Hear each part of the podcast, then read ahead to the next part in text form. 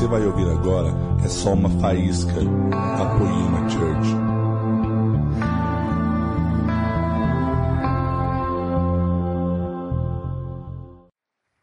Boa noite, gente. Vocês estão felizes? Aleluia. Quem está sendo transformado por essa série, diga amém. Amém, de novo, amém. Queridos, eu estou muito feliz, muito feliz de estar aqui hoje. Eu sou o Rafa e eu fui convidado para estar apresentando o Metamorfo de hoje, para estar fazendo a intermediação da mesa. E eu estou muito feliz com os convidados. Eu sou um cara que eu sempre busco relacionamentos verdadeiros, relacionamentos que realmente as pessoas possam me conhecer e eu conhecê-las. E eu fico muito feliz das pessoas que vão estar aqui hoje, de eu estar podendo falar desse tema que é vida real. Quem aqui não gosta de ter amigos, família e ambiente onde você possa mostrar quem você é sem ter medo de ser julgado, na é verdade? E a igreja tem uma grande responsabilidade de gerar esse ambiente. E nós somos igreja, não este templo, mas nós somos igreja. E as pessoas que eu chamei hoje são pessoas que fazem parte da minha vida. A gente acabou de tomar um café muito gostoso, muito divertido e muito verdadeiro. Então eu queria estar chamando e vocês aplauda a vida dessas pessoas. Lucas Ferraz.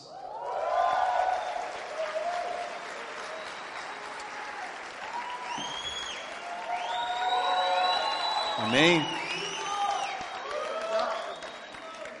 Obrigado, meu amigo. A Gabs nossa missionária.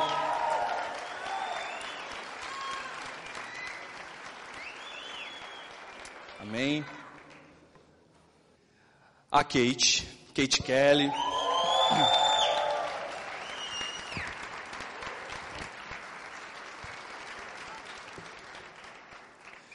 E um grande homem de Deus, Pastor Levi.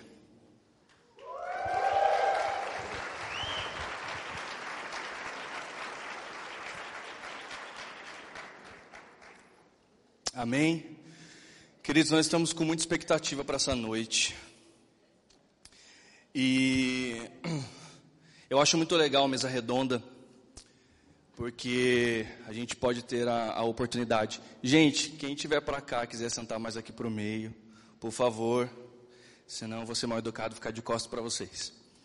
E mesa redonda, a gente tem a oportunidade de ouvir várias pessoas e nós chegamos nesses nomes porque são pessoas com frutos de transformação. O tema hoje é vida real. E essas quatro pessoas passaram por, por grandes metamorfoses para poder estar aqui hoje, para poder permanecer com Jesus. Eu já queria estar fazendo a primeira pergunta para o Lucas Ferraz. Lucas, você foi criado para ser um grande ministro de adoração. Toda a sua família, você nasceu numa família de cristãos, de pessoas que nasceram na igreja já de várias gerações, pessoas que exercem várias funções dentro da igreja. E você nasceu nesse meio, nessa família, família de músicos, de artistas, de pregadores, de pessoas que teve a vida sempre voltada para a igreja. O que o peso da responsabilidade e até mesmo da religião de ter que ser alguém de relevância, onde todos tinham expectativas, escondeu da vida real de você? Boa noite, galera. É, nossa, pergunta difícil, mas vamos lá. Pessoal, como o Rafa disse, né? Eu nasci numa família perfeita. Penso numa família maravilhosa. Meus pais são uma bênção, são aqui da igreja. A Josi com Isaías, minha irmã Amanda. Eles são todos músicos, artistas. Minha família tem pastores, pregadores. Então eu já nasci nesse ambiente, desde pequenininho cantando. Eu lembro que acho que antes de eu começar a falar eu já cantava. Então foi criada uma expectativa minha, das pessoas que estavam ao meu redor, do que a religião, do que a igreja falava sobre mim, que eu tinha que ser um grande homem de Deus, que eu tinha que ser um grande menino de Deus, que eu não poderia errar jamais, porque às vezes as pessoas acham que se você é de Jesus você nunca erra. E esse é um dos maiores problemas que a igreja hoje em dia encontra. Então eu cresci nessa realidade e isso entrou dentro do meu coração de uma maneira que eu passei a viver uma mentira por dentro e uma coisa linda do lado de fora. Né? Enquanto o Rafa falava isso, eu lembrei de um versículo em que Jesus está falando com os fariseus, os fariseus e ele fala: Vocês são os sepulcros caiados, por fora lindos e por dentro podres. É assim que eu me encontrei, porque eu, eu cresci com várias falhas, desvios de caráter, pecados ocultos, tentações, vontades, só que tudo isso dentro de mim, porque eu tinha muito medo de me expor e decepcionar as pessoas, decepcionar a mim mesmo. Então, eu acho que o que a religião mais escondeu de mim é que tem como, dentro da igreja, você fazer sucesso sem secreto. E isso leva ao fracasso. Né? Muitas vezes a aprovação das pessoas a gente confunde com a aprovação de Deus. As pessoas estão nos aprovando, estão batendo nas nossas costas, estão falando que o que a gente está fazendo está sendo incrível e a gente toma aquilo como uma aprovação de Jesus. Então acho que isso é o que a religião mais escondeu de mim, que eu era um fracassado por dentro, mas se por fora eu estava fazendo sucesso e as pessoas estavam me aplaudindo, eu estava fazendo a vontade de Deus. Amém. Glória a Deus. Kate, você já não teve uma família estruturada dentro de uma igreja, uma família que se diz tradicional. Sua criação não foi tão fácil, foi uma criação difícil. Mas você sempre foi uma pessoa muito divertida. Para quem conhece a Kate, gente, ela sempre foi uma pessoa muito divertida, muito alegre, muito espontânea. Só quando eu colocava ela para fazer peça de teatro que ela travava. Eu falava, Kate, é só ser você. No ensaio você faz piada e agora que é sério você trava. Então ela sempre foi uma pessoa muito divertida. Ela ainda é uma pessoa muito divertida. Você acredita que escondia sua realidade atrás da sua identidade? Você acha que era um refúgio por não ter a família que você gostaria? Boa noite, gente. Tudo bem? Estilo, né? Gente. Viu? Falei que ela era divertida. É só para descontrair um pouco. Mas, é, na verdade, quem não conhece a minha história, eu vou compartilhar ela um pouco essa noite, né? E eu espero que edifique vocês. Mas, na verdade, eu cresci num lar não cristão. Então, assim, eu cresci, meus pais, eles não iam em igreja, eles não frequentavam nada. Eles acreditavam em Deus e, assim, eu cresci também, acreditando em Deus, mas não frequentando nenhum tipo de denominação.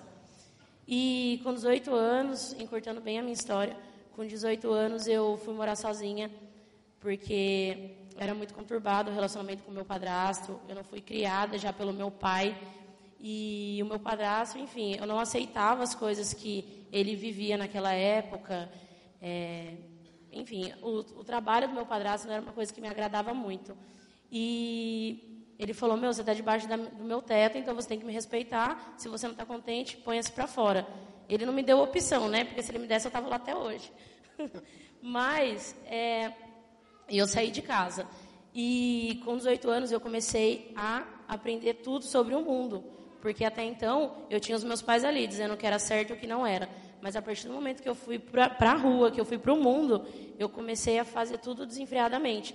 Então, assim, quem me educava era a rua. Quem mostrava para mim o que era certo e o que não era era a rua. Eram as pessoas. Então, a ausência da minha família realmente causou isso em mim. Que eu não aprendesse muito a apoderar as coisas, o que é certo, o que não é, o que deve ser feito, a hora para fazer as coisas, enfim.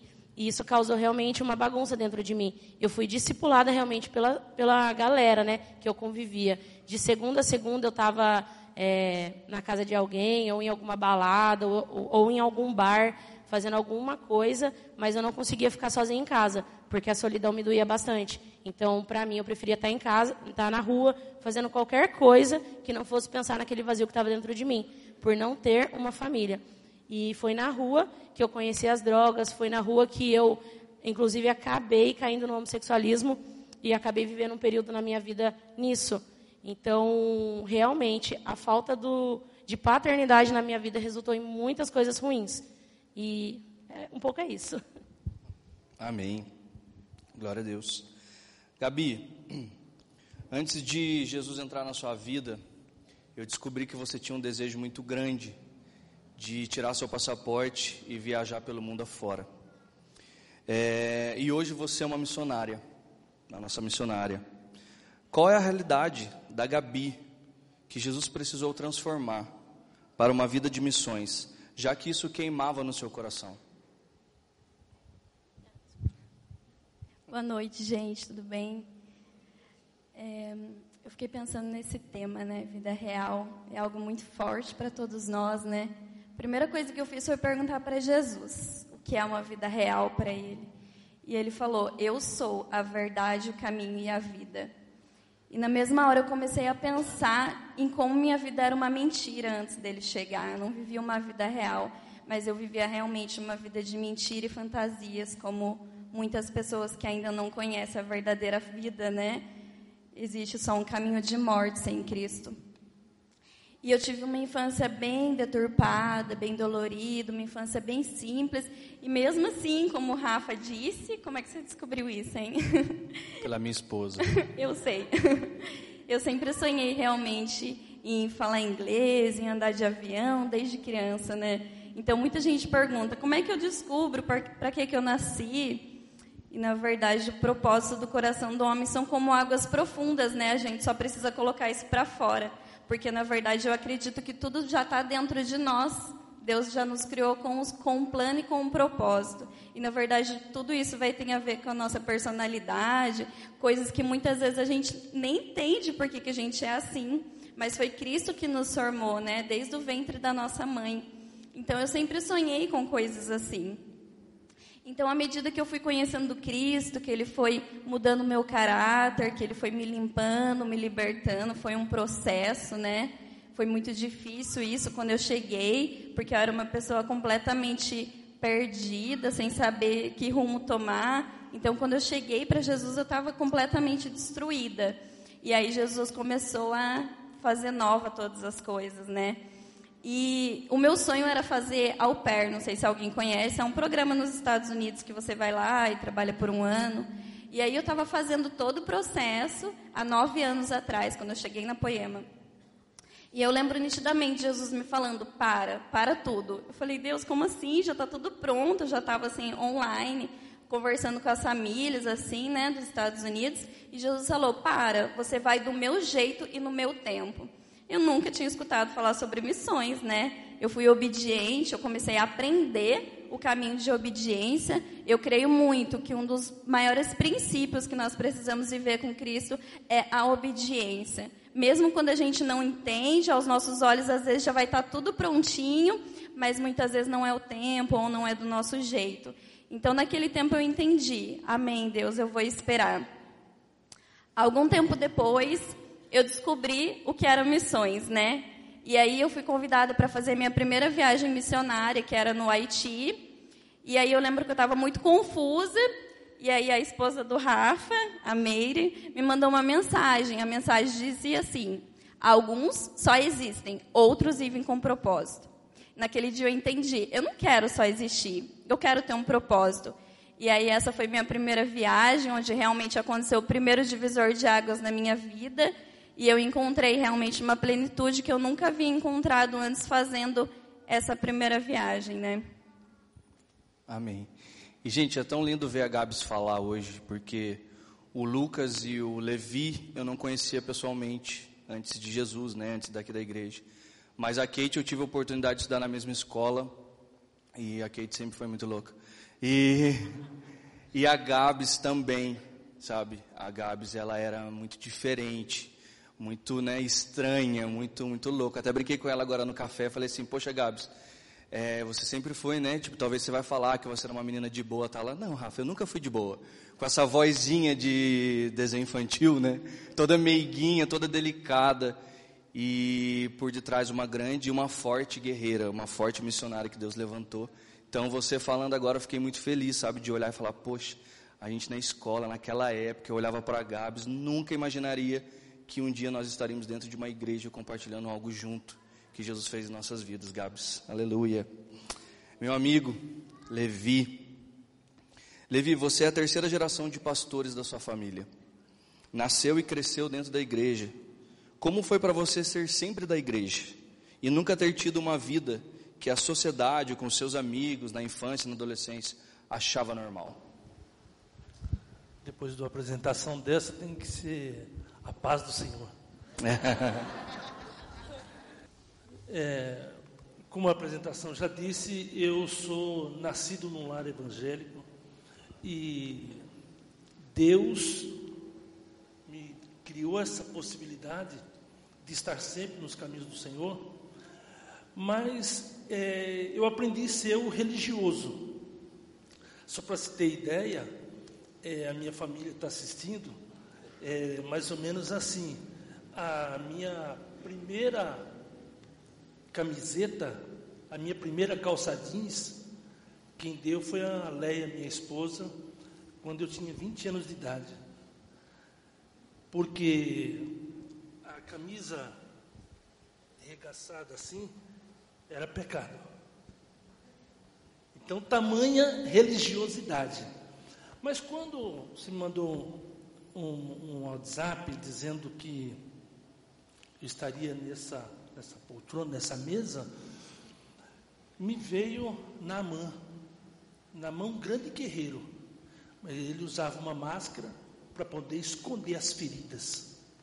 E durante todo esse tempo de religiosidade só, sim, só se tinha feridas. Infelizmente a religião nos ensina dessa maneira. Mas ardia no meu coração um desejo de algo diferente. E uma certa vez eu estava dirigindo uma igreja e um pastor foi à nossa igreja, ministrou. Quando ele terminou, ele virou para mim e para minha esposa e falou assim: Deus vai mudar vocês em tudo. Virou para Leia, uma vestimenta religiosa, e falou assim: inclusive a sua vestimenta. Falei: como é que vai ser isso? Para encerrar, hoje eu estou na poema, graças a Deus. Amém. Aleluia.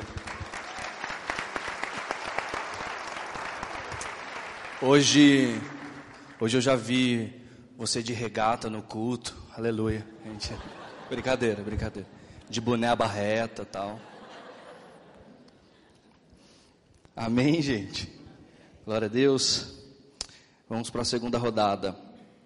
Lucas, Graças a Deus, cara, já faz muito tempo que eu caminho com você. A gente passou por um tempo de discipulado. E eu pude ver uma das, acho que, metamorfoses mais lindas que eu pude ver em uma pessoa. Me lembro até hoje da nossa conversa no carro, de você chegar e me abrir muita coisa. E foi incrível e é nítido para quem te conhece ver a transformação da sua vida. Eu sei de toda a sua história, eu sei que você sofreu de inúmeras maneiras, inúmeras, inúmeras maneiras. A gente até brincou no café. Resume, Lucas, todos os, os perrengues que você passou, porque senão a gente vai ter que estender até dezembro o metamorfo. Mas isso fala do amor furioso de Deus na sua vida. Então fala um pouco para nós dos processos que Jesus permitiu na sua vida, sabe, para que hoje você fosse um Lucas de verdade, o Lucas Ferraz real.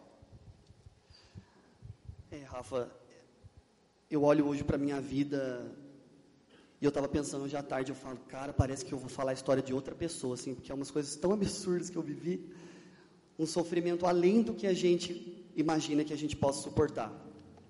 Mas como o Rafa disse, eu tenho certeza que é o amor de Jesus por nós. E eu acho que os processos na minha vida começaram muito cedo.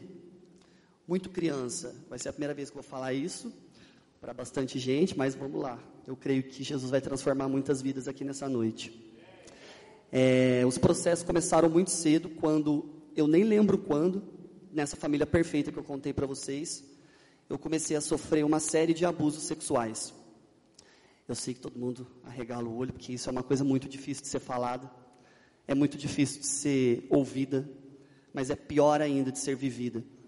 E eu tenho certeza que muita gente aqui, algumas pessoas podem ter passado por isso. E como eu, eu nunca falei isso para ninguém.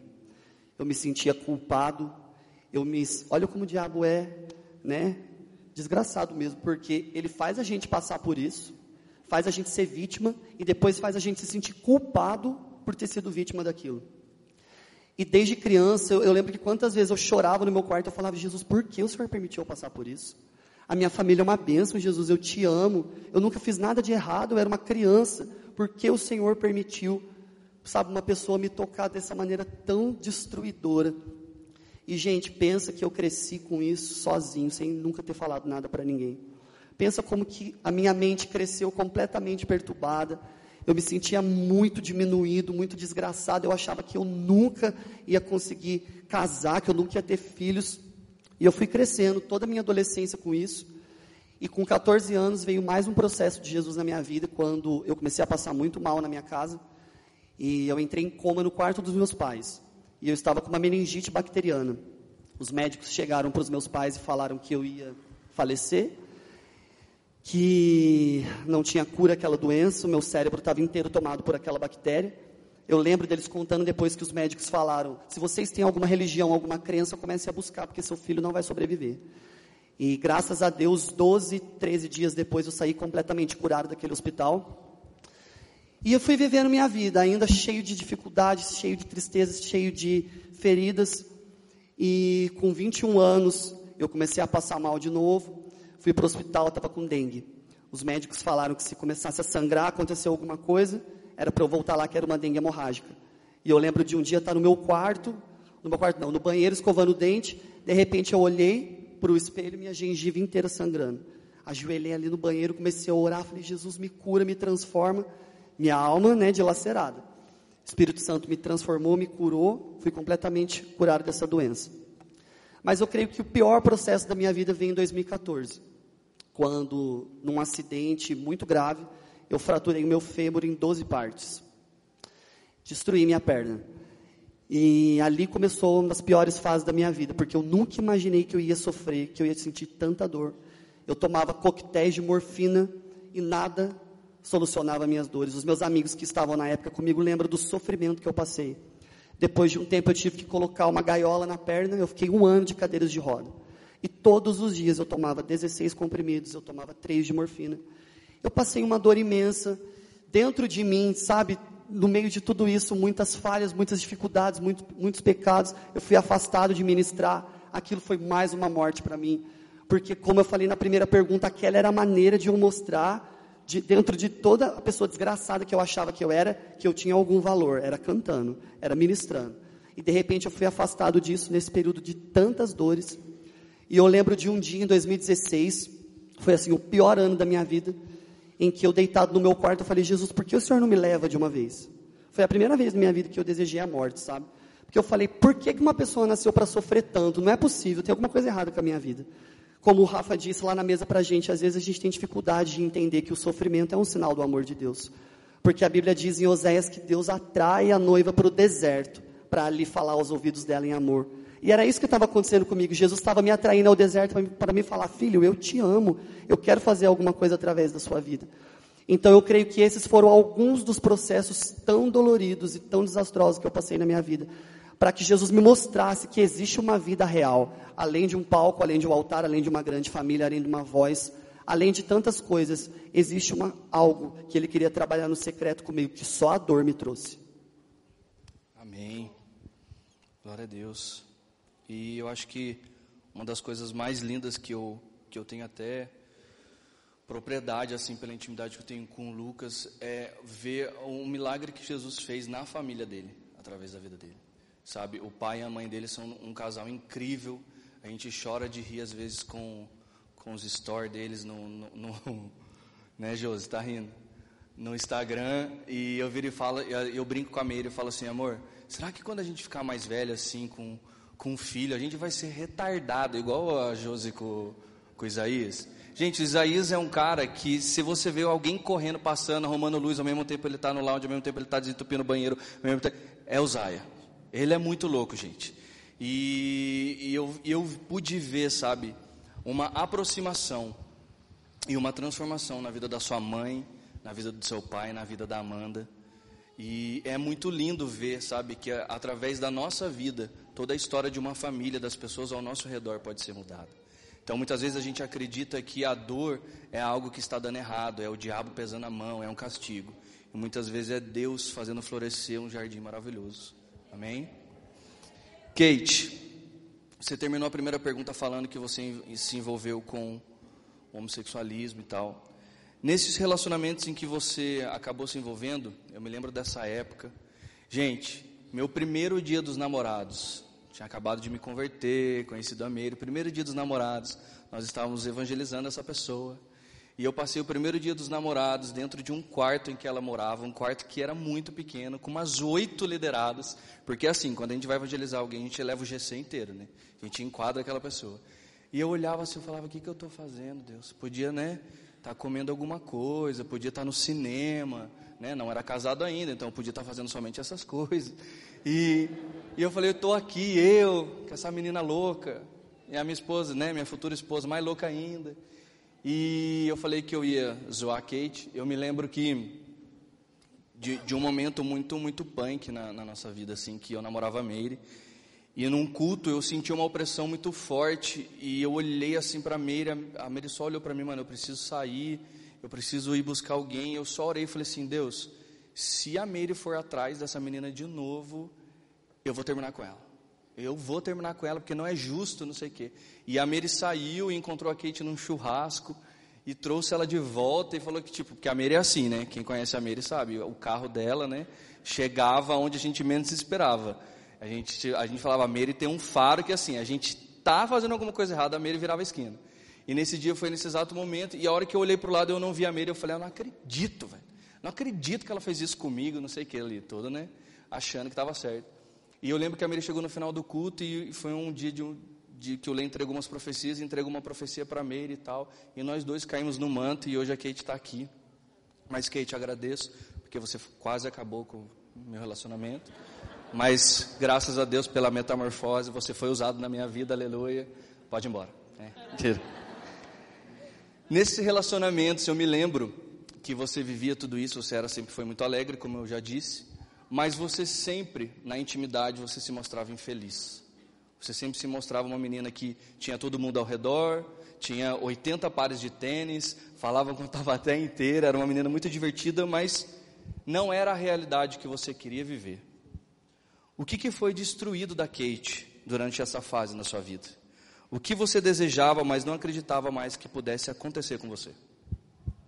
É, então, pegando o gancho na primeira resposta, na verdade, é, quando eu fui para o mundo realmente, é, ele me deu uma identidade que não era realmente a minha, né? Então, quando eu estava lá fazendo todas essas coisas, eu acreditava que aquela era a minha verdade.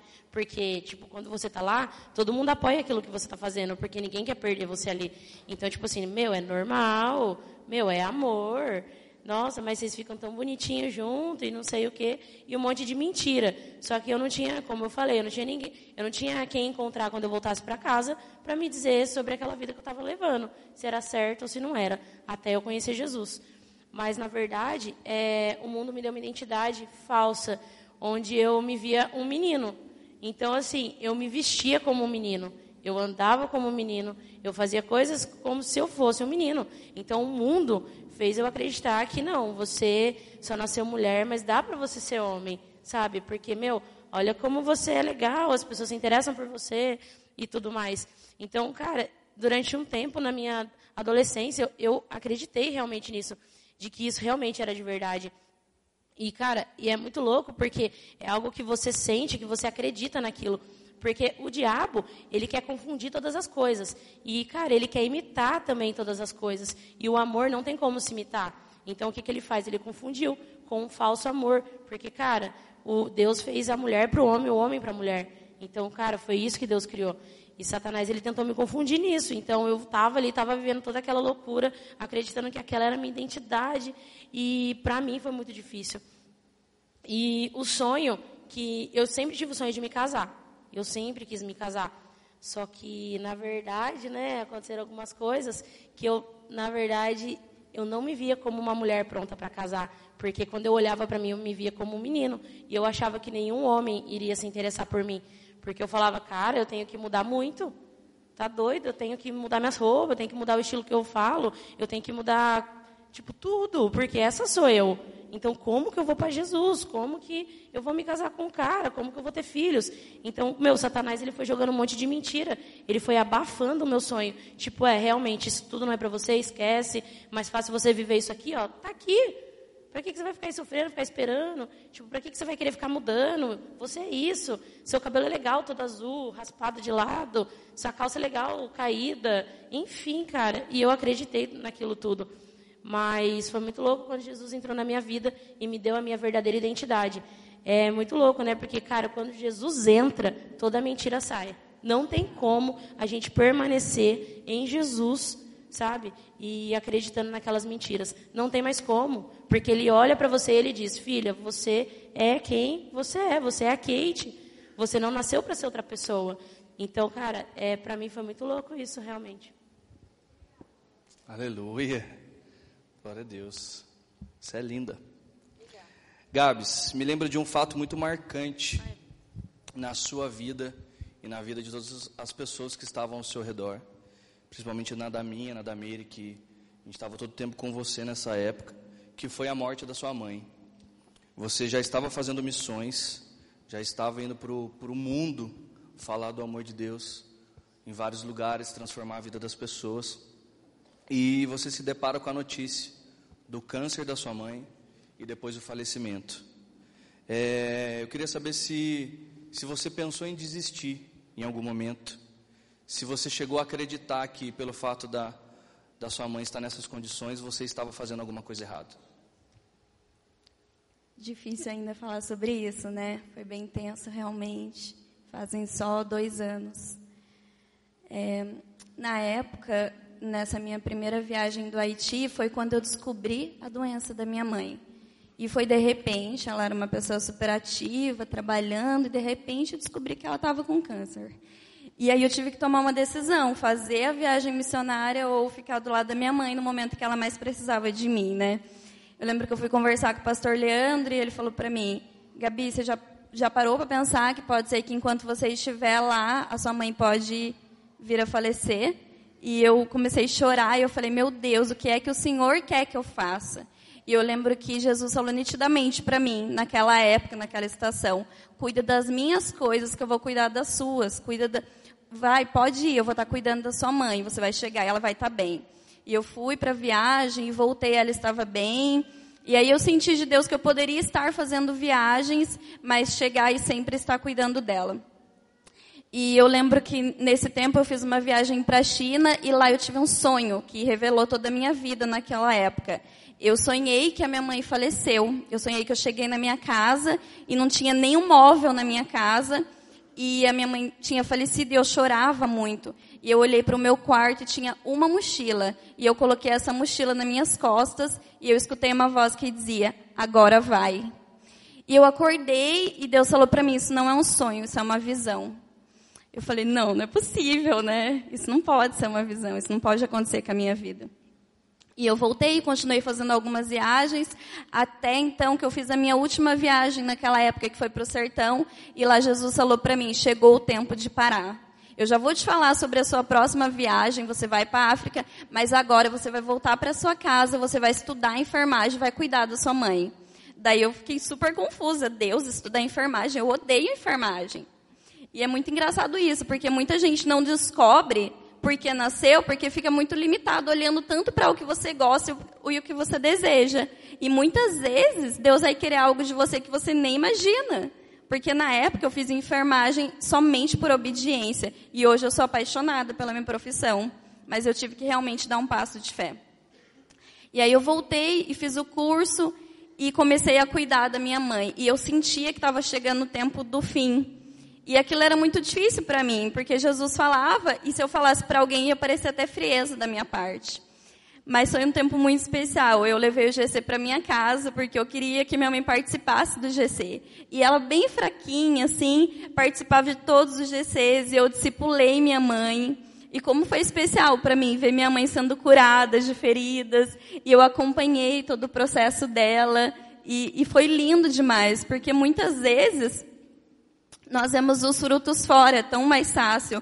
Mas Jesus, ele se agrada muito com que a gente leve algo para dentro da nossa casa. Eu acho que o dia que a sua mãe olhar para você e ver mudança em você, é porque você realmente foi transformado. As maiores pessoas que podem comprovar os seus frutos são os seus pais, são as pessoas que te acompanham todos os dias. E não somente os seus amigos, né? E Jesus, ele, ele se agrada muito. O seu maior campo missionário sempre vai ser a sua família sempre vai ser o primeiro lugar que Jesus vai querer ver transformação. É no lugar mais difícil, mas é o lugar que ele quer que seja transformado antes de qualquer nação do mundo. Eu creio que um poema às nações começa primeiramente dentro do seu lar. E nesse tempo muita gente me acompanhou, a igreja realmente foi uma família para mim. até a médica chegar em mim e falar: Olha, Gabi, chegou o tempo que não tem mais o que a medicina fazer. E eu poderia orar e Jesus poderia curar, mas eu já sabia do propósito. Então eu simplesmente amei a minha mãe todos os dias, o máximo que eu pude. E foi um tempo realmente onde o amor de Deus foi muito provado, mas respondendo a pergunta, eu nunca pensei em desistir de Jesus, porque Jesus foi a pessoa que eu procurei durante a minha vida inteira. Então, quando eu encontrei com ele, nunca me faltou dúvida do amor dele por mim e do meu amor por ele. Mas por muitas vezes eu pensei em desistir de mim mesma. E é claro que eu pensei que eu estava fazendo algo de errado, porque é muito sofrimento, né? Então muitas vezes a gente pensa que vir para Jesus vai ser somente as bênçãos, né? Meu Deus, que delícia, agora eu conheci Deus e vai ser um, um mar de maravilhas. E não é, a Bíblia diz, né, que passaremos por, por aflições, mas em todo o tempo Ele está conosco. Então, realmente, o Espírito Santo Consolador foi provado na minha vida no tempo em que minha mãe faleceu. As meninas da igreja, eu lembro que elas faziam escala de duas em duas. Ninguém me deixava sozinha na minha casa. Eu ficava assim constrangida, sabe? Com, com o amor realmente de Deus manifesto muitas vezes através do colo de alguém. E eu sentia o colo de Jesus que fosse simplesmente para chorar comigo. E no velório da minha mãe, eu lembro que eu sentia uma paz muito grande dentro de mim. E eu pensava, não, deve ser loucura essa coisa de crente não, não chorar no velório. Não existe isso. E eu lembro que lá as pessoas olhavam e falavam, você tá, você tá bem? E eu falava, cara, eu tô feliz, a minha mãe tá salva. E é claro que a saudade não vai acabar nunca. Ninguém sabe lidar bem com a morte. É difícil pra gente. Mas entender a, a, eternidade, sabe? Entender a salvação e entender que você fez o que você poderia ter feito faz toda a diferença. Então, na verdade, eu sentia muita paz, foi muito doloroso, ainda é, eu ainda sinto saudades da minha mãe todo o tempo, mas a paz que excede todo entendimento, a alegria e a justiça que invadem o meu coração, me ajuda a permanecer todos os dias e olhar para Jesus e nem pensar no fato em desistir dele. Aleluia. Glória a Deus. Como que a gente continua, né? Amém. Levi, é, você terminou também a, a, sua pergunta anterior, falando que hoje você está aqui na Poema. Como foi mudar a rota, sabe, da sua vida? Como você brincou, né? Mencionou no nosso café, é a mesma coisa que pegar um Titanic e virar ele, sabe, para um lado contrário. Quando foi que você percebeu que o seu bom padrão de, sabe, de, de uma conduta cristã, que algo estava errado na sua vida?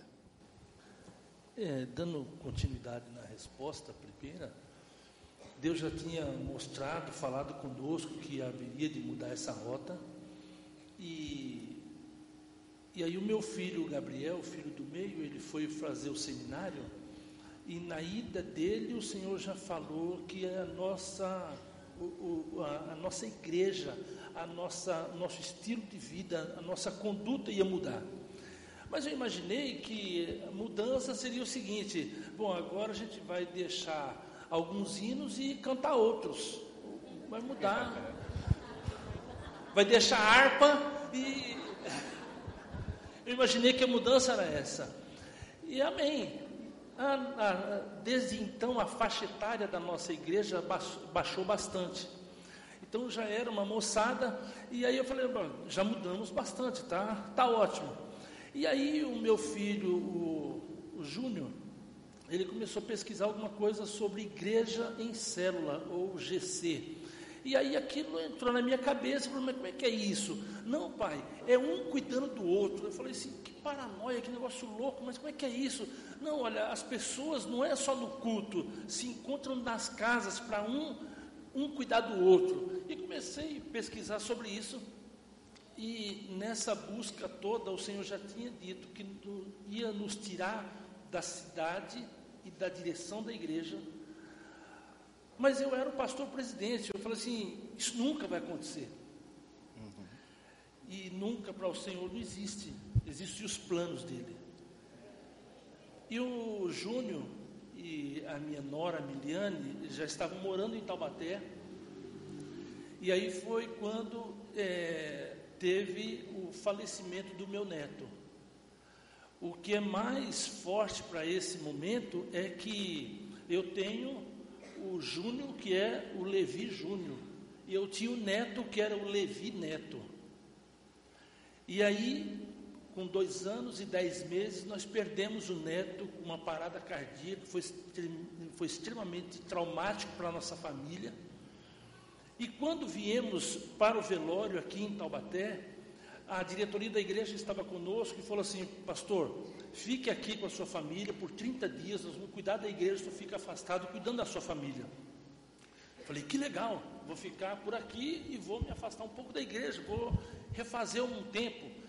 Mal sabia eu que já era plano do Senhor. E eu vindo, aí eu vim aqui para Poema, num, num, num fire que teve, e eu falei. Que sabe de nada, inocente. Que que é isso? Acho que eu entrei no lugar errado.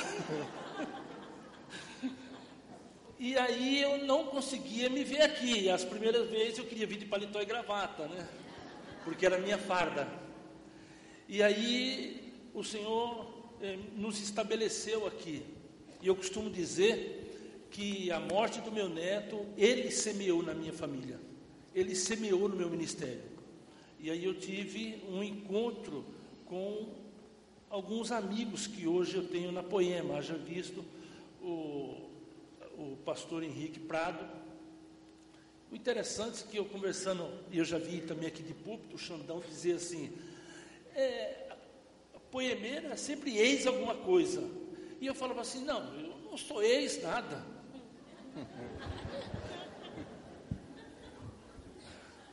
E aí eu concluí que eu sou ex-religioso. O interessante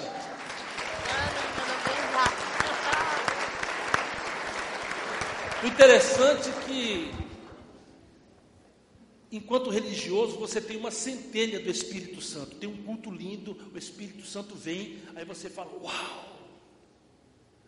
Mas aí me trouxe à memória um hino, ou uma música, né? que fala assim: é, quem já pisou no Santo dos Santos não sabe viver em outro lugar. Eu nunca tinha pisado no Santo dos Santos. Porque o Santo do Santo não é um culto de domingo à noite, o Santo do Santo é uma vida, é o dia a dia, é o chamado quartinho, é diferente. E aí eu cheguei aqui e falei assim, tá, e o pastor Prado, é, aonde que eu vou? Como é que vai ser aqui? Ele falou assim, não, você vai ser, é, o seu líder é o japonês. Olha o meu líder ali. Hoje eu glorifico muito a Deus que eu sou cuidado pelo meu líder de célula, a quem eu devo todo carinho, todo respeito. Que Deus abençoe. Aleluia. A gente brincou no café que ia ter algumas respostas que a gente ia falar. Agora com o staff, pode apagar a luz, acabou a mesa. A gente vai chorar agora, fazer um apelo. Porque isso que é o gostoso desse tema, gente. É vida real.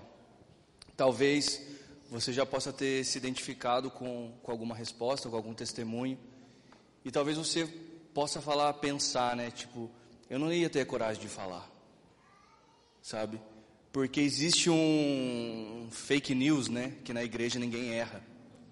Principalmente para quem está em cima do púlpito, para quem é pastor, para quem é líder. E aqui não, aqui a gente está falando de pessoas reais, de pessoas que passam por dificuldades, passaram por grandes metamorfoses isso não faz deles menos ou mais, mas faz igual perante a misericórdia de Cristo. Então eu gosto por causa disso, porque é a verdade do nosso coração, da nossa vida, e não tem diferença. É Jesus que faz todas as coisas. Vocês estão gostando? Amém, aleluia. Mas vamos para a última rodada de perguntas. É, Lucas, depois né, de alguns anos parados, como você falou, sendo tratado por Jesus, quem é o Lucas Ferraz hoje, depois dessa metamorfose? Rafa, essa é a melhor parte para mim.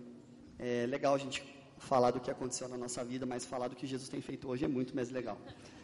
É, acho que tudo começou lá em 2015, naquela noite fria de quarta-feira, que eu liguei desesperado para o Rafa. Eu nem sei porquê, acho que foi o Espírito Santo mesmo. Falei, cara, eu tenho que abrir minha vida para você, vamos nos encontrar agora. Era muito tarde, a gente parou num posto de gasolina e eu não aguentava mais o caos que eu estava vivendo, eu precisava contar para alguém. E aí, eu não estava nem aí mais para o que ele achar, para o que alguém achar. Eu só queria ser verdadeiro, eu só queria viver essa vida real. Eu só queria ser livre de toda a prisão que eu vivia. E aí eu rasguei a minha vida para o Rafa, contei tudo que eu nunca tinha contado para ninguém, abri meu coração. E ali começou um período maravilhoso de tratamento, em que ele foi uma das pessoas que mais me amou na vida, meus pais, minha irmã, os meus amigos. Gente, façam amigos, sabe, verdadeiros, porque os amigos eles ajudam a curar as feridas. Os meus amigos estiveram o tempo todo do meu lado. Eu falei pro Rafa que aqui a gente ia se sentir na sala de casa, porque eu, Gabs e Kate, a gente tem 10 anos de amizade, elas passaram comigo pelos piores momentos da minha vida, sabe? Eu tenho foto delas no hospital comigo, na cama, eu com a perna tudo quebrada para cima, e elas lá me trazendo alegria, Kate fazendo palhaçada.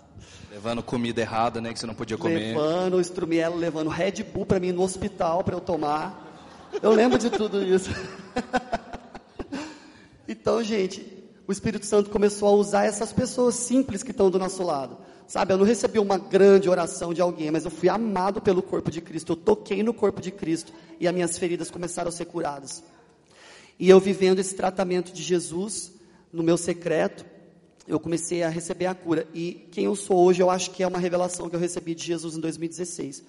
Quando numa noite de crise eu falei, Jesus, que, por que tanto sofrimento? E o Espírito Santo soprou no meu ouvido, Isaías 61. Eu não sabia o que estava escrito, eu abri a Bíblia.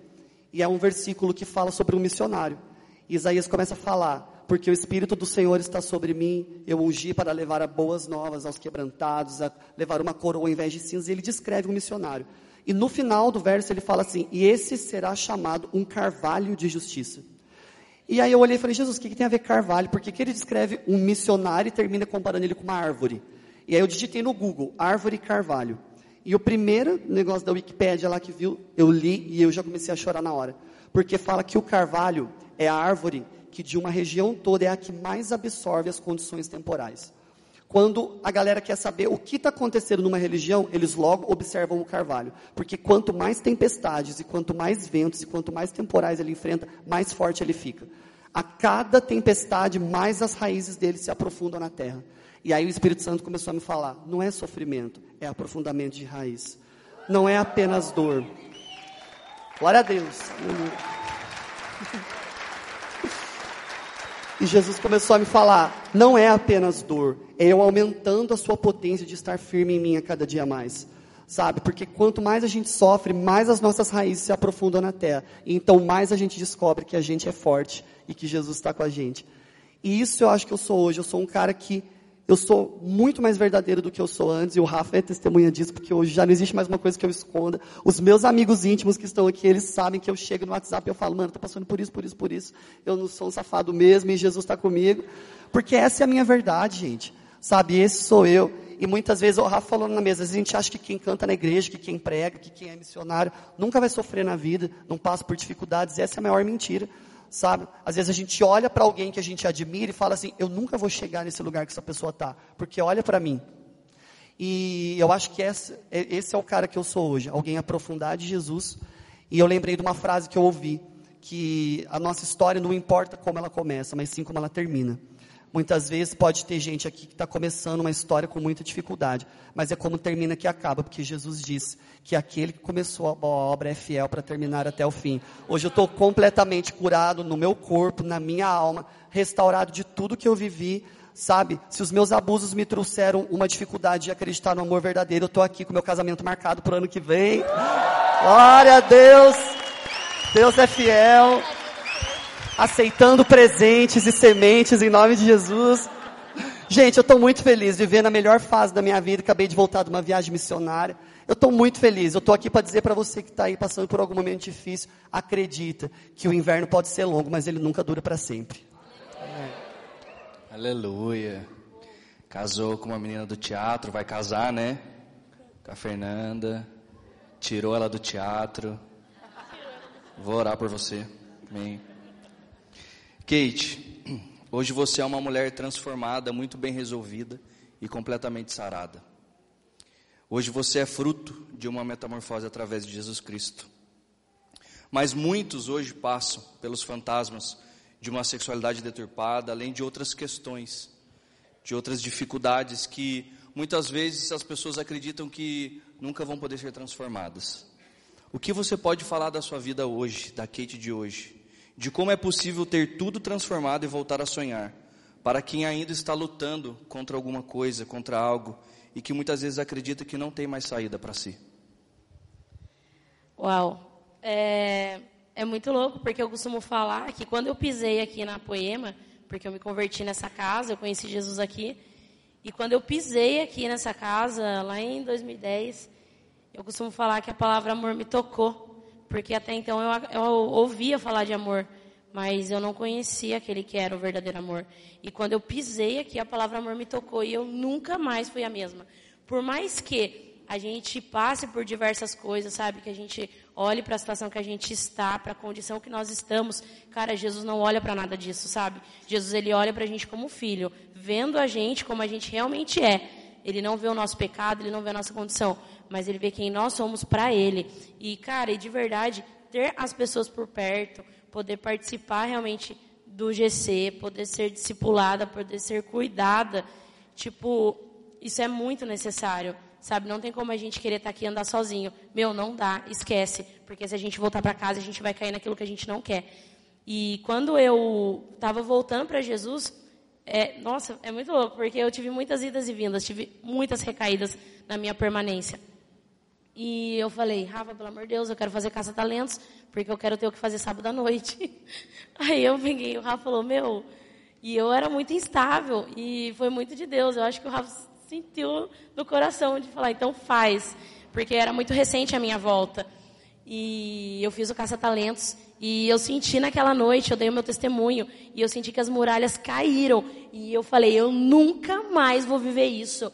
Eu nunca mais vou acreditar que eu sou essa pessoa. E eu decidi ser quem eu nasci para ser. Eu tomei uma decisão, sabe? Quando a gente está no mundo, a gente decide viver aquilo de uma maneira tão intensa e eu falei, cara, eu vou ser intensa com Jesus agora. E eu decidi por isso. Tem um, um, versículo que eu carrego muito comigo, que é de João, acho que é João 15, que fala: permaneça no meu amor.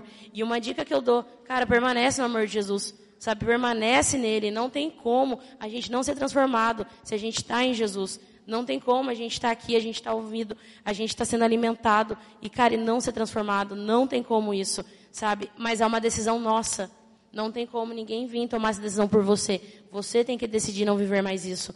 Parece que não é possível, porque eu olhava para quem eu era, eu olhava para o meu vestimento, eu olhava para mim, eu falava, não dá, eu não vou ser transformada, como que isso vai acontecer? E, gente, realmente, não é da noite para o dia, é um processo, e eu topei esse processo, sabe? E eu olho para tudo que Jesus fez, eu falo, cara, é só Ele. A minha casa, os meus pais, eles não são convertidos, mas hoje eles creem em Jesus. Eles não são convertidos de frequentar a igreja, mas eles acreditam e sabem quem Jesus é. E, cara, isso para mim é muito louco. Porque hoje eu não sou mais carente de pai e de mãe. Porque, cara, eu recebi o amor do pai. E hoje eu posso colocar a mesa para os meus pais. Uma mesa que eu nunca tive. Mas hoje eu posso pôr essa mesa para eles. Ter um ambiente em família, sabe? Poder realmente sentar, conversar, falar quem eu realmente sou, sabe? E é muito bom poder ser verdadeira sabe? Tanto nas nossas amizades, quanto no nosso GC, quanto com as pessoas que a gente anda. Não dá para viver de mentira, porque a mentira faz com que fique pesado, cara, e Jesus é leve. Né? Jesus é de verdade, não tem como a gente ficar vivendo essas coisas. Então, para mim, realmente foi permanecer no amor dele, crer que Jesus ele tem algo realmente maior para mim.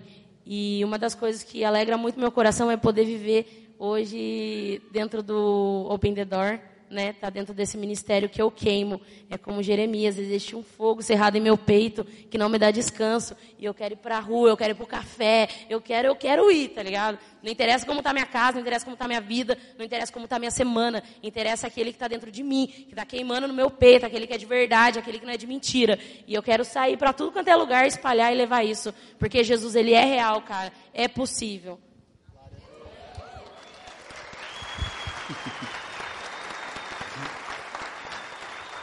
E Kate Kelly. Quem diria? Aleluia. Gabs, sua última missão foi para a África. E sabemos que missão não tem nada a ver com apenas ser enviado e viajar ao mundo. a realidade das missões é de um, e de um verdadeiro missionário vai muito além disso. Nós sabemos disso. E, sei que te, e, e eu sei que Jesus te mostrou é, uma nova realidade quando você chegou da África. O que Jesus falou para você quando você chegou dessa missão? Ah, então, essa parte é a mais legal, né? Que é os tempos atuais. Jesus tem feito nova todas as coisas, realmente. É, só concluindo aquela parte do sonho da China, ela, ela se concluiu, né? Minha mãe faleceu e aí eu surtei e eu realmente assim dei, vendi meus móveis todos muito baratos, porque eu entendia que para aquele tempo Deus queria aquilo. Então eu estava prontíssima, né? Deus, pronto, não tem mais nada. 50% da minha sopa se foram. Eu sempre fui muito desapegada mesmo. E todo mundo assim desacreditava, mas calma, guarda tal coisa. Eu, cara, eu não quero guardar nada. Eu quero ficar livre para ficar com Jesus, né? Eu só quero ele. Louca, né? E aí, amém. Daí chegou o tempo onde muitas coisas aconteceram, preciso resumir, mas aí chegou a hora de ir para a África, né? Jesus já tinha falado, amém, Jesus, vamos lá. Então foi realmente muito incrível. Eu fiquei lá quase três meses. Eu fiz uma escola sobrenatural da Heidi Becker. Então eu vi cego voltando a enxergar, surdo voltando a ouvir, lá o morto ressuscita. Então tudo é um mundo muito né, sobrenatural. Mas muito maior que isso é o que Jesus fez dentro de mim. E maior ainda é o que ele fez na minha volta, né? Porque aí eu voltei e eu falei assim, pronto, Deus, agora vamos lá. Full time missões, né? Não quero mais nada, só quero ficar largado nesse mundão para o Senhor. Só que não, né? Aí fiquei lá esperando uma direção, não sabia nem para onde ir, porque não tinha mais nada. Aí Jesus preparou um lugarzinho para mim, porque ele prepara todas as coisas. Uma moça já deixou, uma irmã aqui da igreja deixou a casa dela, uma casa pronta para mim, com móveis, coisa de quem crê, né? E aí eu fiquei lá por um tempo esperando Deus me direcionar. E aí veio a surpresa eu fui conversar, né, com os meus pastores e aí foi quando foi dada uma nova direção para minha vida. Foi quando eh, o Laden me disse, Gabs, é, hoje mesmo eu estava conversando com ele e a gente estava lembrando disso há um ano atrás. Eu voltei exatamente um ano atrás da África. E Jesus me disse, aliás, o Laden me disse, há tanto tempo eu tenho te visto perder e morrer, eu entendo que hoje chegou um tempo na sua vida onde Deus quer começar a te abençoar. Eu olhei assim, quase que eu falei, peraí, eu não quero as bênçãos, né? Aquela coisa assim, eu quero ir para missão. E ele falou, Gabs, não é para você ir, é para você ficar. E eu fiquei muito em choque, assim, eu falei, não, peraí, Deus, o Senhor destruiu minha vida até aqui, para a hora que chega eh, para eu ir, o Senhor fala para eu ficar, não estou entendendo. Eu me senti muito confusa, e como sempre, eu fui para os pés dele. E eu dobrei os meus joelhos e comecei a orar. E foi quando ele me deu aquele verso que diz que uma casa construída sobre areia vem qualquer vento e derruba. Mas aquele que cava fundo e constrói sobre alicerces profundos, esse nenhum vento derrubará. E foi quando Jesus me disse: é um tempo de cavar fundo e alicerçar, filho, eu quero que você fique. E foi onde Jesus pediu para eu fazer uma faculdade, eu já tinha uma formação, e ele pediu para eu fazer enfermagem. E no outro dia eu já estava matriculada e já estava indo para a faculdade, tipo, o que, que eu estou fazendo da minha vida? E agora já faz um tempo que eu estou na faculdade realmente. E aí eu me mudei e eu estou comprando os meus móveis todos de novos, todos novos. E agora eu estou com um trabalho incrível que eu sempre quis trabalhar lá. E eu tenho me sentido realizado na minha área profissional como nunca antes. Então a galera acha que o missionário é um largado na vida, mas não. Jesus ele tem planos maiores, né? Nós somos uma geração onde Jesus tem estruturado, tem dado fundamentos, tem dado maturidade. Então, a Gabs da África que eu tenho conhecido não é uma Gabs missionária, mas é uma Gabs mulher, sabe? Alguém que tem maturidade, alguém que entende que Deus quer fazer em todas as áreas da nossa vida. Para mim era muito difícil entender as bênçãos de Deus. Quem é poemeiro de verdade sabe disso. É tanta morte, morte, e quando a gente começa a encontrar um lugar em Deus, a gente fala: não, não é possível que Deus quer me dar isso. E sim, Deus tem feito muitas coisas na minha vida. Ele tem me abençoado muito. Eu tenho vivido um tempo incrível que eu jamais viveria se eu tivesse vivido só, ousadamente, querendo fazer aquilo que eu pensava que agradaria o coração dele. Nasceu também o Open the Door, né? Hoje eu tô apaixonada por Taubaté. A gente está invadindo tudo aí, as clínicas, as casas, os hospitais. Então, antes de tudo, também eu acho muito importante a gente se apaixonar pela nossa cidade, né? Tantas pessoas ao nosso lado, querendo um olhar, querendo um abraço, o ID é para a igreja em toda. Não é todo mundo que é missionário, mas todo mundo foi chamado para espalhar esse amor que transborda em cada um de nós. Então, muito maior do que o que Deus pode fazer através de nós, é o que Ele quer fazer em nós. E hoje eu tenho entendido esse amor furioso de Deus pela minha vida. Sabe, ele não se preocupa só com as missões que eu vou fazer, e nem eu me preocupo com isso. Se daqui cinco anos ele dizer que eu vou ficar sendo por, talvez uma mamãe, por exemplo, de família, eu vou dizer amém. Porque eu não me preocupo com o que eu vou fazer, mas eu me preocupo com quem Deus é para mim. E a minha maior preocupação é agradar o coração dele, independente do lugar que eu esteja. Então eu acho que essa maturidade que tem crescido dentro de mim, depois de todo esse processo, de toda essa dor, como o Lucas comentou, vale mais do que tudo. Muitas vezes nós passamos pelos vales e nós não entendemos, mas Deus está no controle, Ele é soberano, Ele sempre está cuidando de cada detalhe de nossa vida. E mesmo que a gente não entenda, o nosso trabalho é confiar, porque Ele é um bom Pai. Ele nos ama como filhos amados e Ele tem um plano, independente da estação, que a gente possa realmente viver com os olhos fixos nele. E talvez a gente nem entenda e nem tenha que entender, mas que em todo tempo a gente possa permanecer nesse amor. Amém. Glória a Deus. Para a gente encerrar a mesa, Levi, o que você pode deixar de conselho para todos nós, com a sua experiência de acertos e erros, e após essa metamorfose que Jesus fez com você chegar até aqui, para que todos nós possamos é, não fazer dessa liberdade que a gente tem hoje aqui uma nova religião. É isso. É, a minha preocupação hoje é, é não se tornar um religioso dentro da poema. Porque a gente corre esse risco. É, e eu agradeço muito a Deus pela vida da minha esposa, que ela tem me ajudado muito nisso, porque eu sempre fui o de fazer muito dentro da igreja. A igreja era eu que tocava. E ela fala assim: acalma, fique em paz, Deus está no controle de todas as coisas. E o interessante é que, se a gente não tomar esse cuidado, nós somos levados a essa situação de, de tornar religioso. E haja visto que eu, para ser um poemeiro, eu optei então deixar barba. Eu fiquei bonito de barba. Fiquei chique. E aí eu deixei barba? Todo mundo aqui usa barba, eu deixo a barba também, achei legal. E aí, uma, uma, bela, uma bela manhã, o Espírito Santo falou assim: Levi, você está trocando o paletó pela barba, a gravata pela barba. A mudança não é o exterior, não é a partir de agora você usar barba e um boné de abarreta. É você de verdade ser transformado. É você alcançar uma transformação. E é isso que eu estava buscando, isso que ardia no meu coração, mas eu não tinha. E o que de verdade hoje vivo é uma condição de que a minha não é a minha vestimenta que diz quem eu sou, mas é o quartinho, é o tempo que eu tenho com o Senhor. E é o tempo que eu tenho com a minha família. Hoje é um tempo de qualidade. Quero glorificar muito a Deus, porque esse tempo para mim significa o quê? eu tomava os mesmos remédios de controle da pressão arterial e ela se mantinha em 18 por 16. Hoje, o Senhor controlou isso tudo, que eu tenho uma, uma pressão de 12 por 7, 11 por 8.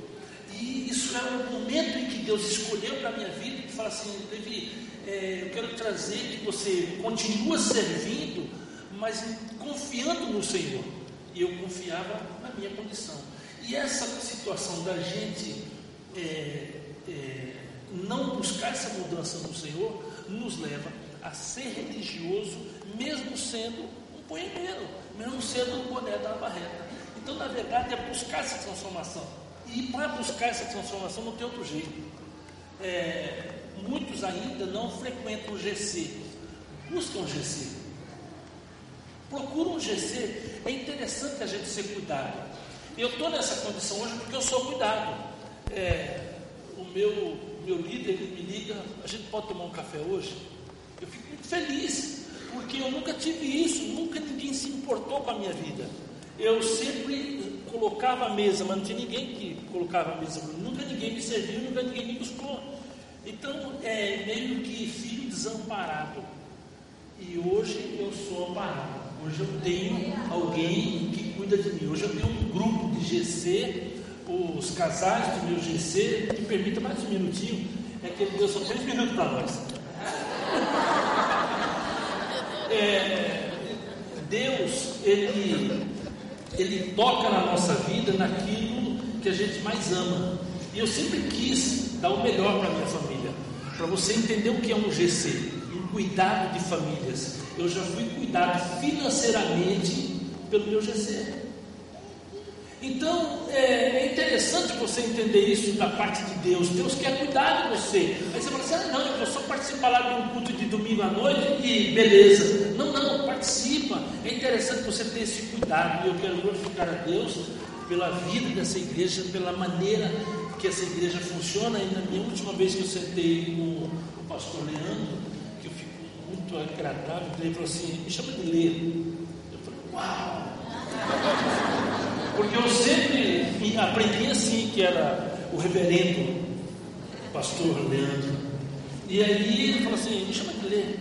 Aí eu falei, ele falou assim, é, Levi, a nossa igreja não é em célula. É um GC que cresceu e virou Coimbra. Falei, glória a Deus, que chique isso. Então você que não faz parte do GC, busca participar do GC. Isso é muito bom. E o meu conselho, não se torna um religioso. Não bate cartão uma vez só aqui na igreja, uma vez no domingo. Aquele negócio, ah, já fui domingo na igreja, tá bom. Não, participa, é legal. Amém. Glória a Deus, gente.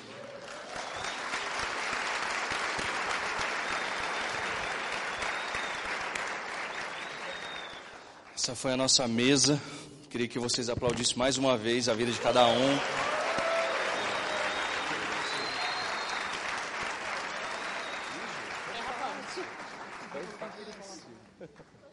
Amém. Glória a Deus. E queridos, eu tinha uma conclusão para fazer aqui.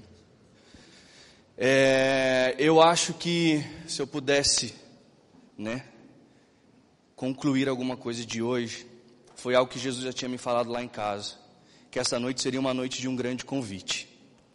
Eu não sei se você é daqui da Poema, eu não sei se você está chegando aqui a primeira vez, eu não sei qual é a sua situação. Mas hoje nós podemos mostrar que neste lugar a gente tem um ambiente seguro e que Jesus Cristo pode mudar toda e qualquer situação. Talvez você se identificou com algum testemunho aqui, talvez você passa por uma outra dificuldade, mas a questão não é o que você passa, mas é quem pode resolver. E é Jesus. Então eu queria que você se colocasse de pé nesse momento. Que você fechasse os seus olhos. E a palavra diz que Jesus está à porta e bate. E se você abrir, ele entra, ceia e transforma tudo dentro de você. Quando Levi falou de não se tornar um religioso aqui dentro, ele está falando que se você não convidar Jesus para dentro do seu coração, através dessa noite, de toda essa série, a série vai se tornar só anotações de um caderno, só lembranças de uma noite. Mas eu acredito que assim como eu pude entrar um dia dentro dessa casa, e numa, numa ministração do pastor José, eu deixei e permiti que, que Jesus, através daquilo que ele estava falando, daquilo que ele estava me ensinando, Jesus entrasse na minha vida, e dez anos depois, quase dez anos depois, eu estou aqui hoje podendo falar com vocês. Esta noite também é uma noite em que você, talvez você está aqui, você é mais velho que eu, como o pastor Levi, quem sou eu para querer ensinar alguma coisa para ele? Mas a gente pôde ouvir o testemunho dele, testemunho do Lucas Ferraz, da Gabs, da Kate. E se não fosse Jesus, se não fosse eles terem permitido que Jesus entrasse na vida deles, talvez eles estariam sentados até hoje, com todos os problemas que ele tinha. Talvez eles poderiam ter os 10 anos de conversão, mas ainda com os mesmos problemas. Mas a diferença está em o que a gente vai fazer com tudo que tem sido jorrado em nossas vidas desse púlpito? O que, que você vai fazer com aquilo que Jesus tem falado para você? Porque você pode continuar aqui, vindo em todos os cultos, sentindo uma presença de Deus na hora do louvor, chorando, se emocionando, se identificando na hora da palavra. Então você sente um arrepio do Espírito Santo, você sente que uma metamorfose está querendo nascer de dentro de você. Mas se você não convidar aquele que provê tudo isso, talvez na segunda, na terça, na quarta você vai falar: ah, mas eu não consigo. Ah, mas eu sou isso mesmo. Ah, mas eu ainda sou viciado nisso. Ah, mas eu ainda passo por isso. Ah, mas é lindo ver tudo que Deus fez na vida das outras pessoas, mas na minha Deus não vai fazer. E aqui a gente pôde ouvir até mesmo a Kate falando. Ah, eu olhava para mim e falava: não, é impossível.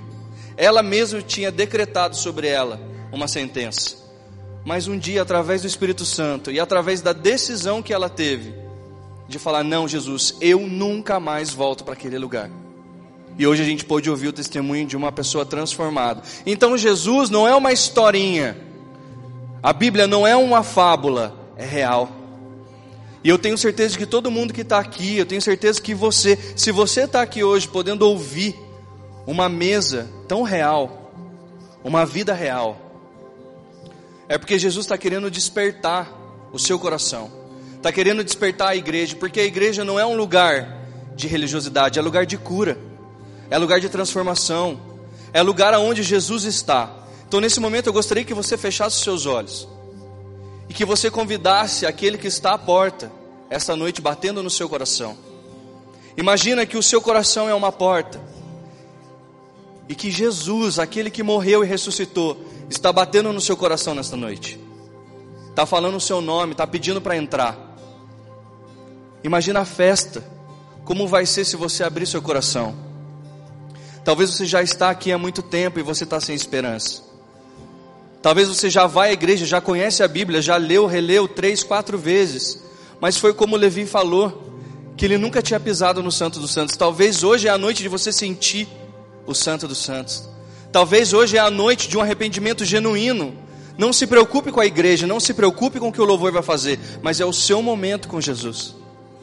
Comece então a metamorfose hoje dentro da sua vida. Se você já começou desde o início dessa série, hoje é uma noite de você trazer mais, mais fome, mais sede.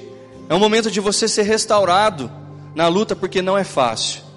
Então, nesse momento, eu gostaria que você falasse com Jesus, que você não desperdiçasse o rio que está fluindo daqui, que você não deixasse cair no esquecimento testemunhos como esse que você não deixasse que uma oportunidade como essa de você agarrar Jesus, de agarrar Jesus, de uma forma que você não vai mais soltar, que vai chegar quinta, sexta, sábado, outro domingo, a outra quarta-feira, você ainda vai estar apaixonado por Jesus.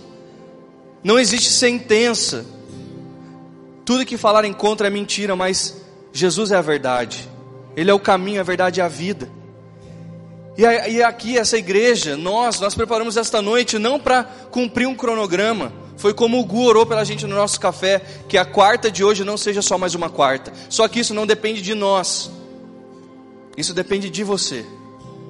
É sua responsabilidade falar com Jesus agora. É sua responsabilidade amanhã olhar para o céu e falar: Jesus, eu sou uma grande metamorfose. Jesus, eu vou fazer valer a pena tudo que tem sido ensinado, tudo que tem sido, Pai, realmente revelado aos nossos corações. Então, nesse momento, eu quero orar com você. Porque eu também sou uma grande metamorfose, o meu casamento é uma grande metamorfose. Eu conheço os pastores dessa casa, os líderes, eu sei que eles também são grandes metamorfoses. E queridos, você também é. Deus deseja reestruturar, restaurar. Ele é o oleiro, é Ele que põe a mão no barro, é Ele que modifica tudo. E eu sei que você não quer ficar como um barro só rodando e não permitindo que Deus toque. Então, que todas as mentiras que o Evangelho, sabe, deturpado, todas as mentiras que uma religião já te ensinou, caiam por terra nesta noite. Que você não venha ter vergonha, que você venha fazer como Lucas Ferraz. Num dia desesperado, ele ligou para alguém e chamou essa pessoa e revelou o coração dela. Porque é aí que Jesus faz. Talvez você está lutando contra alguma coisa já há muito tempo sozinho. Ei, eu peço para você, não fique sozinho. Aqui você tem pessoas que você pode confiar. Aqui você tem outras pessoas que vão caminhar junto com você e não à frente. Mas pessoas que vão segurar a sua maca, pessoas que vão orar por você e te abraçar. Porque aqui é a realidade do Evangelho. Aqui ninguém é super-herói. Aqui todos nós sofremos, aqui todos nós nos angustiamos, aqui todos, todos nós temos nossos dias maus, nossos dias bons, mas a questão é que um dia Jesus bateu na porta do nosso coração. E não pense que ele bate só uma vez, não, ele bate sempre, quase todos os dias, porque ele deseja a nossa vida por completo, amém? Senhor Jesus, eu quero te agradecer, papai, por esta noite, por esta mesa maravilhosa. Eu quero te agradecer, Senhor Jesus, pela transformação na vida da Kate. Pai, ela é um grande testemunho hoje para todo mundo que passa pelo que ela passou. Pai, eu quero te agradecer pela força, porque é impossível não ver Jesus na Gabs. Uma menina, Senhor Jesus, que teve a mãe arrancada de si. Sabe, papai, o Senhor amparou. Deus, eu quero te agradecer, papai querido, pela vida do Lucas Ferraz. Falou tudo hoje, pai. Trouxe à tona, Senhor Jesus, tudo que o Senhor fez na vida dele. E papai querido, eu sei o que o Senhor fez e o que o Senhor está fazendo. Ele é um grande homem de Deus, papai. Deus, eu quero te agradecer pela vida do Levi, que pai, mesmo depois de tantos anos, pôde pisar no Santo dos Santos. Mesmo depois de tantos anos, pai, pôde testemunhar com humildade, pai, o que, aquilo que o Senhor fez na vida dele. E pai, no nome de Jesus, eu quero profetizar sobre todo mundo que está aqui. Uma grande metamorfose, Pai, se inicia, Pai, no nome de Jesus. Pai, pessoas venham ser livres, Pai, nesta noite. Pessoas, papai querido, venham ser, Pai, realmente, Senhor Jesus, restaurados através do teu amor. Que a misericórdia do Senhor, Pai, a misericórdia, Pai, que te cravou lá na cruz, que te fez ressuscitar, papai querido, que tem nos colocado de pé até hoje, papai querido, venha sobre todos que estão aqui. Papai querido, que a vergonha venha ser mandada embora da nossa mente, a acusação, Senhor Jesus, nas nossas vidas, venham ser destruídas pelo perdão pelo perdão conquistado lá na cruz, porque senão, Pai, o culto desta noite não vai valer a pena. Pai, no nome de Jesus, eu profetizo, Pai, que todos venham sentir o amor, o amor, Papai querido, que nos dá alegria nos dias difíceis, o amor, Senhor Jesus, que faz a gente levantar todos os dias pela manhã. E mesmo com qualquer dificuldade, a gente olha e fala: Eu tenho um Deus que me ama, eu tenho um Jesus que não é mentira, eu tenho um Jesus que sai das linhas da Bíblia e invade o meu coração. Papai querido, no nome de Jesus, eu profetizo sobre cada pessoa que está aqui um recomeço, algo novo, uma paixão, Senhor Jesus, realmente, Pai, maior, e que o metamorfo, que essa série venha se transformar em atitudes e não apenas anotações de um caderno, e não apenas um chu e um cheio no Instagram, mas que venham ser transformados em filhos perdoando pais, em pais perdoando filhos, e pai, em casamentos restaurados, destino das famílias sendo totalmente, pai, transformados no nome de Jesus, mas que uma vida real e toda mentira venha cair por terra da vida de todo mundo que está aqui, no nome de Jesus.